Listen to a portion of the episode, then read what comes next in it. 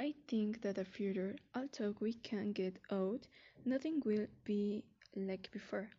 I suppose we'll have to wear mouth covers or a mask all the time. We'll not greet people with a hand or a kiss, and we will not go to crowded places. At school such maybe there aren't as many students as before or we'll take turns going.